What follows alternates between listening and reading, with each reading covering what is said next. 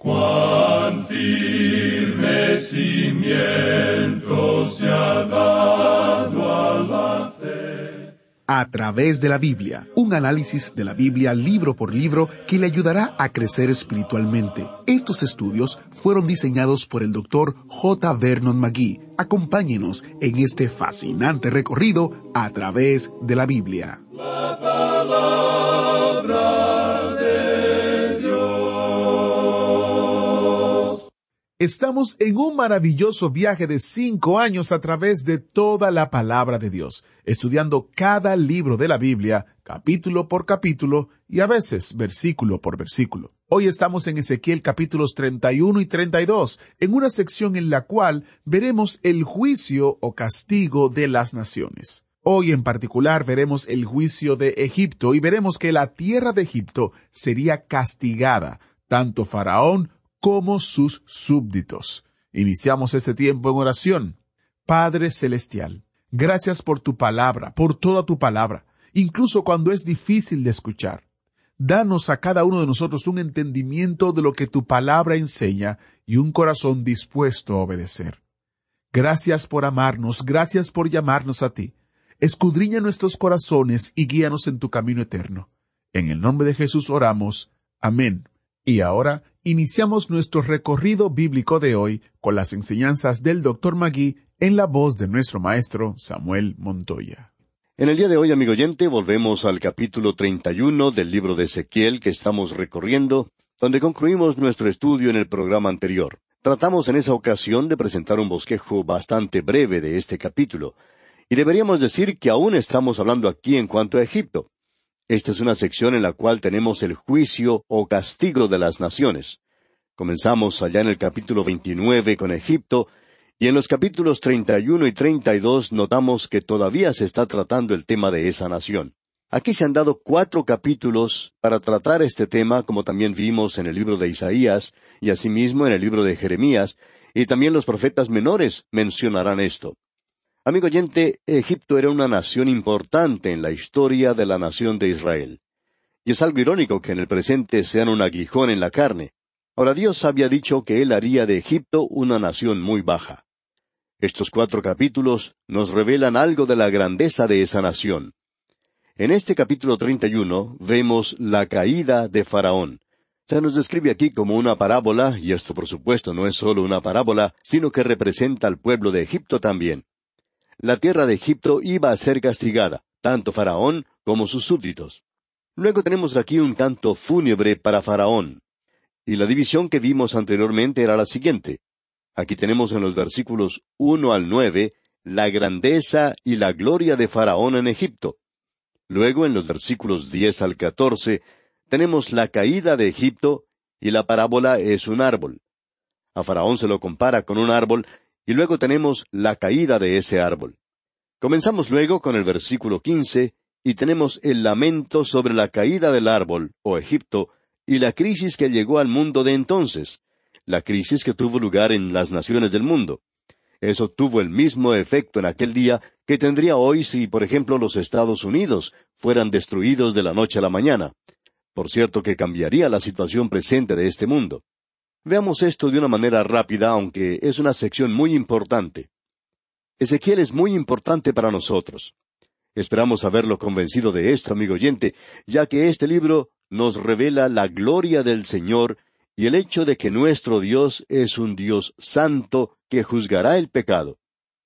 También debemos decir que Él es misericordioso. Él es bueno y Él ama a la humanidad. Él quiere salvar. Él no quiere que nadie perezca, pero Él también juzga. Él va a juzgar y no le va a perdonar a usted si usted rechaza su oferta, su oferta de gracia. Eso fue lo que ocurrió con su pueblo. Y ahora Egipto será juzgado. Ellos van a ser juzgados según la luz que tenían, y por cierto que se les había dado mucha luz, digamos de paso. Ahora el versículo dos de este capítulo treinta y uno de Ezequiel dice Hijo de hombre, di a Faraón, rey de Egipto, y a su pueblo, ¿a quién te comparaste en tu grandeza? Amigo oyente, Dios reconoció la grandeza de esa nación por aparentemente un par de milenios. Este gran reino había dominado al mundo era el granero del mundo ya que no tenía que depender de las lluvias. Esta gente dependía del río Nilo que se salía de su cauce cada año, lo cual inundaba todas las zonas aledañas.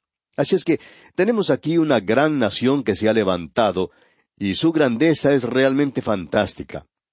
Ahora, en el versículo tres de este capítulo treinta y uno leemos He aquí era el asirio cedro en el Líbano, de hermosas ramas, de frondoso ramaje y de grande altura, y su copa estaba entre densas ramas. Dios dice, yo estoy comparando a esa gran nación del norte, a Asiria, con un árbol de cedro. Sabemos, por cierto, que hay más de un árbol en el bosque, porque un árbol no va a ser un bosque. Y este árbol, Asiria, se destacaba sobre todos los demás y dominaba. Pero Dios hizo caer a Asiria. Este mensaje debió ser atendido por Faraón y su gente. Él es un gran árbol, él ha dominado todo. La gente de Egipto ha sido grande, pero ahora va a ser derribada a lo más profundo. Y como vimos en nuestro programa anterior, llegará a ser un reino muy bajo. Y hablando honradamente, así ha continuado por un período de más de dos mil años. Nunca llegó a ser nuevamente un imperio mundial. Veamos ahora lo que nos dice el versículo diez de este capítulo treinta y uno de Ezequiel, donde podemos apreciar la caída de este árbol. Por tanto, así dijo Jehová el Señor, y esta es la manera en que se puede indicar las divisiones que hay en este capítulo, porque cada una de ellas comienza diciendo, Por tanto, así dijo Jehová el Señor, o así ha dicho Jehová el Señor. Bueno, veamos ahora lo que dice este versículo diez. Por tanto, así dijo Jehová el Señor, ya que por ser encumbrado en altura y haber levantado su cumbre entre densas ramas, su corazón se elevó con su altura, como usted puede apreciar, amigo oyente, Faraón, como todo ser humano, se ha encumbrado en su orgullo, porque el orgullo está en el corazón humano, y su propia grandeza le ensegueció y no le permitió ver el peligro en el cual se encontraba. Pero luego Dios dice en el versículo once, Yo lo entregaré en manos del poderoso de las naciones, que de cierto le tratará según su maldad. Yo lo he desechado. Ahora, ¿quién es el poderoso de las naciones? Bueno, Nabucodonosor, el rey de Babilonia. No creemos que aquí él esté hablando de Satanás porque Satanás había controlado Egipto por muchos años ya, así que esto no es nada nuevo. El gran poderoso que se menciona aquí era Nabucodonosor, rey de Babilonia, y si usted quiere asegurarse de esto, puede leer lo que dice Daniel. Daniel había dicho en cuanto a Nabucodonosor que él era esa cabeza de oro, y la grandeza de ese hombre no ha sido sobrepasada. Luego dice, yo le entregaré. Se refiere aquí a Faraón de Egipto, en manos del poderoso de las naciones, que de cierto le tratará según su maldad. Yo lo he desechado. Y la primera parte del versículo trece dice, Y lo destruirán extranjeros, los poderosos de las naciones, y lo derribarán. Es decir, que Egipto iba a ser dominado ahora. Bien, esto era realmente una sorpresa para las demás naciones, y ahora tenemos este lamento sobre la caída de Egipto. Y esta es una sección extraordinaria de la palabra de Dios. Aquí tenemos un pasaje en el cual quisiéramos pasar algún tiempo, y como muchos de ustedes estudian la palabra de Dios, pueden encontrar aquí un lugar donde se puede estudiar mucho. Veamos lo que dice el versículo quince entonces. Así ha dicho Jehová el Señor. El día que descendió al Seol, hice hacer luto, hice cubrir por él el abismo, y detuve sus ríos, y las muchas aguas fueron detenidas. Al Líbano cubrí de tinieblas por él, y todos los árboles del campo se desmayaron. Ahora aquí está hablando de Faraón. Él ha sido derrotado y también ha sido muerto. Es un pasaje de las Escrituras que es muy notable, por cierto. El Seol que se menciona aquí no es en realidad la tumba, aun cuando hay oportunidades en que esta palabra significa tumba, pero creemos que el contexto deja bien en claro todo esto. El Seol aquí indica un mundo desconocido. La morada de los muertos no es simplemente el sepulcro donde se coloca el cuerpo físico, sino el lugar a donde va el espíritu. Usted recuerda que Salomón había hablado de que el cuerpo regresa a la tumba y que en realidad el espíritu va a Dios. Eso es lo que él dijo allá en Eclesiastés capítulo 12, versículo siete, donde dice, y el polvo vuelve a la tierra como era. Es decir, que este cuerpo en el cual usted y yo vivimos no es otra cosa sino polvo. Y el salmista, recuerda usted, dijo, Él recuerda que nosotros somos polvo. A veces nos olvidamos de esto y cuando el polvo se adhiere a sí mismo, se convierte en barro. Debemos recordar que en lo que concierne a estos cuerpos, no es otra cosa sino polvo. Nosotros los colocamos en la tierra y entonces vuelven a ser polvo. Y esto para el creyente, el Señor mismo hablando de esto dijo que era un dormir.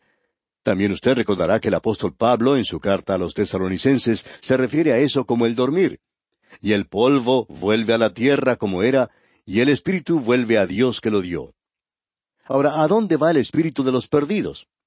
Al Seol. Y más adelante vemos que esta palabra es lo mismo que Hades en el Nuevo Testamento. Esto lo vemos en esta parábola que presentó el Señor Jesucristo, lo cual no era solamente una parábola, sino en realidad una historia de la vida real de ese hombre rico que murió. Él fue al Seol, a un lugar de tormento, como es llamado allí, no al infierno, no al lago de fuego, sino que él fue a este lugar mencionado aquí. Aparentemente es algo temporal. Existe un gran abismo entre ese lugar y el lugar donde se encuentran los salvos en el Antiguo Testamento, y vemos allí a ese pobre pordiosero que fue al seno de Abraham. Aquí pues tenemos este cuadro de Faraón descendiendo al Seol. Y no se habla aquí de su cuerpo, no estamos hablando de eso ahora. Leamos ahora lo que sucedió. Dice aquí en el versículo quince, la segunda parte, hice cubrir por él el abismo, y detuve sus ríos, y las muchas aguas fueron detenidas. Al Líbano cubrí de tinieblas por él, y todos los árboles del campo se desmayaron. Cuando él murió, todo el mundo lamentó eso, y aquí se menciona la nación del Líbano, que era una gran nación en Fenicia. Ellos hicieron luto, todo el mundo hizo luto cuando cayó Egipto, todos dependían de esa nación. La economía de ellos descansaba en esa nación. Lo mismo podemos decir en cuanto a la cultura, y también que todos estos eran aliados y siempre eran protegidos por Egipto. Qué cuadro el que tenemos aquí, amigo oyente. Luego en el versículo 16 dice, Del estruendo de su caída hice temblar a las naciones, cuando las hice descender al Seol con todos los que descienden a la sepultura, y todos los árboles escogidos del Edén, y los mejores del Líbano, todos los que beben aguas, fueron consolados en lo profundo de la tierra. Ese gran árbol es derribado. ¿A dónde va el faraón? Bueno, él se encuentra en el Seol. ¿Y qué es lo que descubre? El versículo 18 dice, ¿A quién te has comparado así en gloria y en grandeza entre los árboles del Edén? Pues derribado serás con los árboles del Edén en lo profundo de la tierra, entre los incircuncisos yacerás con los muertos a espada. Este es Faraón y todo su pueblo, dice Jehová el Señor. Cuando él descendió al Seol, él descubrió que estos otros gobernantes que habían sido muertos se encontraban también en ese lugar. Él descubrió algo más, que existe una democracia en la muerte. Se habla mucho hoy de la integración. Pero no hay ninguna otra cosa que vaya a integrar más a los ricos y los pobres, los negros y los blancos, lo masculino y lo femenino, aquellos que se encuentran en la cumbre social como aquellos que se encuentran en el lugar más bajo, todos serán integrados por medio de la muerte. Todos son llevados al mismo nivel, no solo donde se coloca el cuerpo, sino al espíritu. Creemos que va a ser algo muy sorprendente cuando personas que son ateas lleguen a un lugar como este y encuentren a ciertas personas que no pensaban encontrar allí, ya que los ateos dicen que el hombre es algo natural y que es como los animales cuando mueren.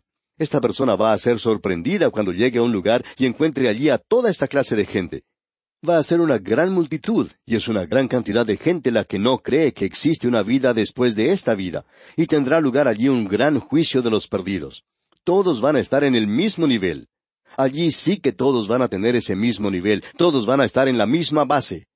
Todos habrán llegado al mismo lugar. Allí es donde van los espíritus, aquellos que han rechazado hoy al Señor Jesucristo. Ellos no están allí porque son pecadores, sino que están allí porque han rechazado al Señor Jesucristo. Ellos son los que van a ser juzgados. Ninguna otra persona va a ser juzgada. El dar la espalda al Señor Jesucristo es un pecado.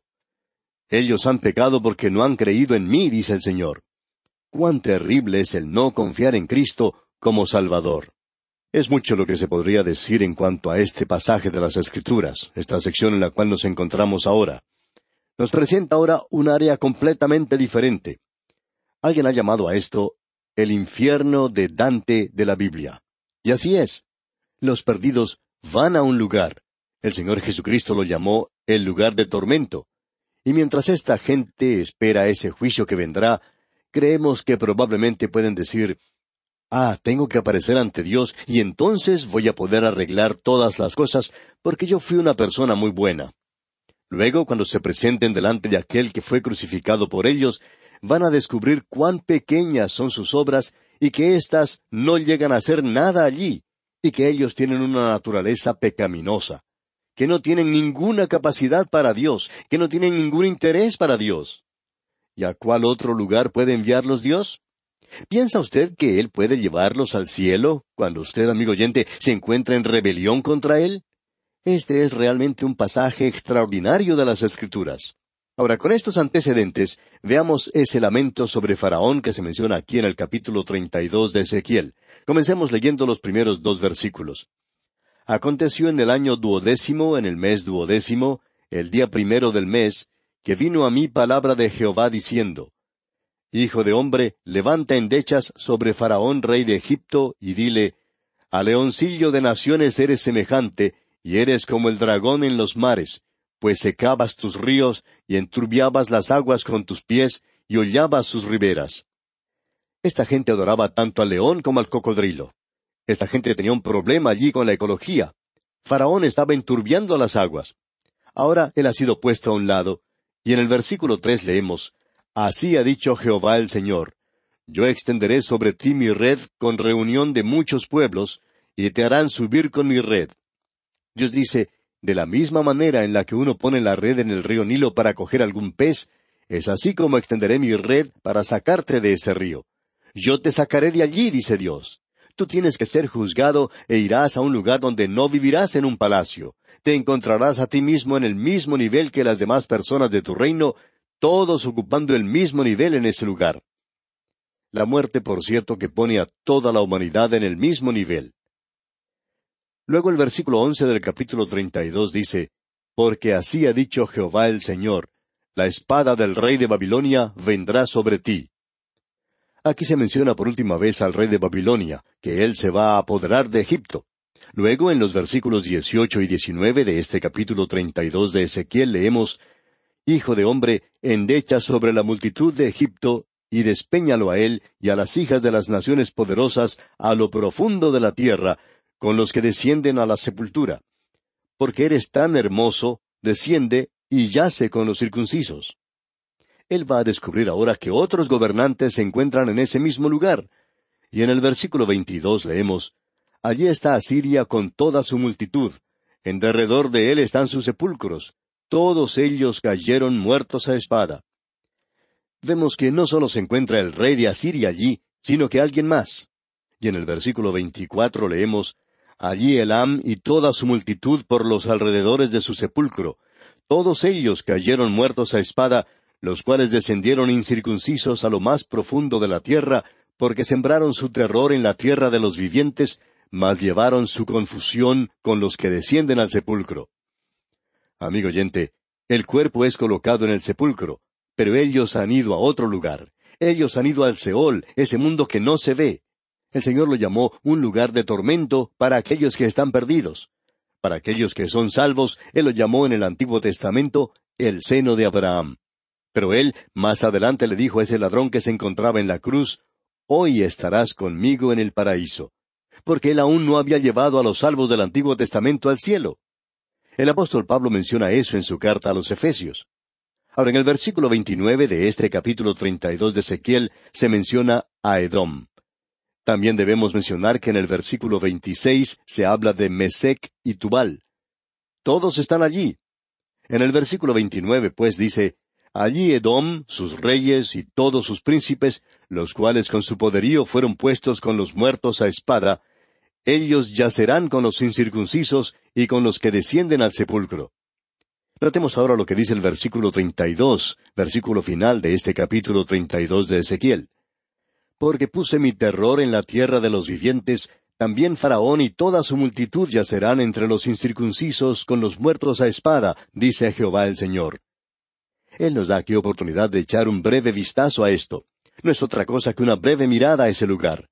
No debemos tratar de construir aquí un rascacielos o un gran centro comercial en un lugar donde no hay espacio para una base tan grande.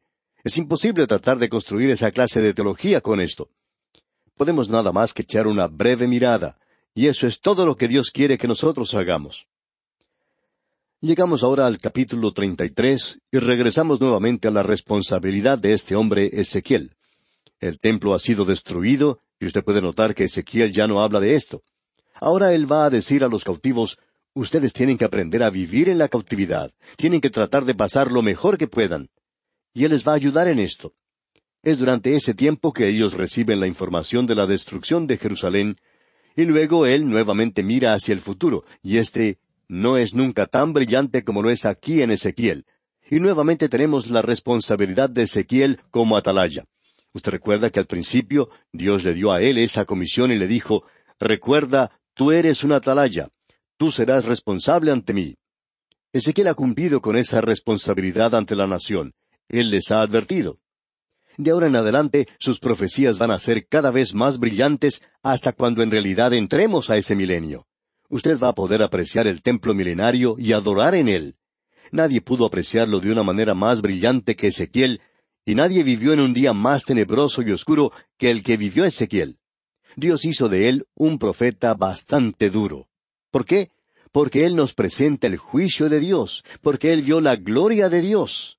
Y eso, amigo oyente, nos demuestra que usted y yo somos pecadores y que no podemos entrar así nomás ante la presencia de Dios. Él nos ama, pero Él no nos salva por amor. Él nos salva por gracia, porque Él no puede hacerlo en una base de méritos, porque si así fuera, entonces nosotros no llegaríamos nunca al cielo. Pero Él lo ha puesto en la base de la muerte del Señor Jesucristo, quien se entregó a sí mismo por nosotros. Él hizo eso porque Él nos amó, pero por medio de su gracia, Él extiende su mano hacia nosotros y nos dice, Yo te salvaré. Pero Él también dice, Tú estás perdido, pero no perecerás si crees en mi Hijo. ¿Cuál es la alternativa entonces? Bueno, amigo oyente, usted va a perecer si no cree en el Hijo de Dios. Es así de sencillo. Y aquí nos detenemos por hoy. Proseguiremos el estudio de este libro de Ezequiel en nuestro próximo programa. Deseamos para usted las incontables bendiciones del Señor en su vida. Excelente estudio. Como acaba de decir nuestro maestro Samuel Montoya, el riesgo de perecer es así de simple. Es igualmente sencilla la invitación clara y directa de Dios a acudir a Él en arrepentimiento y fe.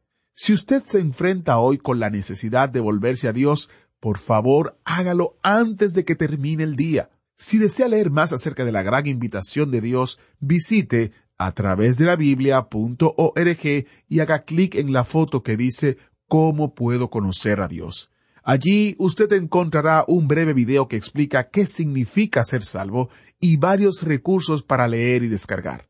El sitio otra vez es a través de la Biblia.org y usted hace clic en la foto que dice ¿Cómo puedo conocer a Dios? y encontrará el video, algunos recursos para descargar que le ayudarán a responder esta importante pregunta.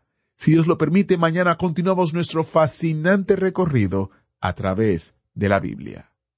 ¿Fue de ayuda para usted el estudio de hoy? ¿Desea enviarnos algún comentario de lo que ha estado escuchando? Entonces escríbanos, no espere más. Nuestro correo electrónico es atv@transmundial.org. atv@transmundial.org. Si desea recibir las notas y bosquejos de lo que estamos estudiando, suscríbase gratis en nuestra página en internet a través de la Biblia.org barra notas, a través de la Biblia.org barra notas.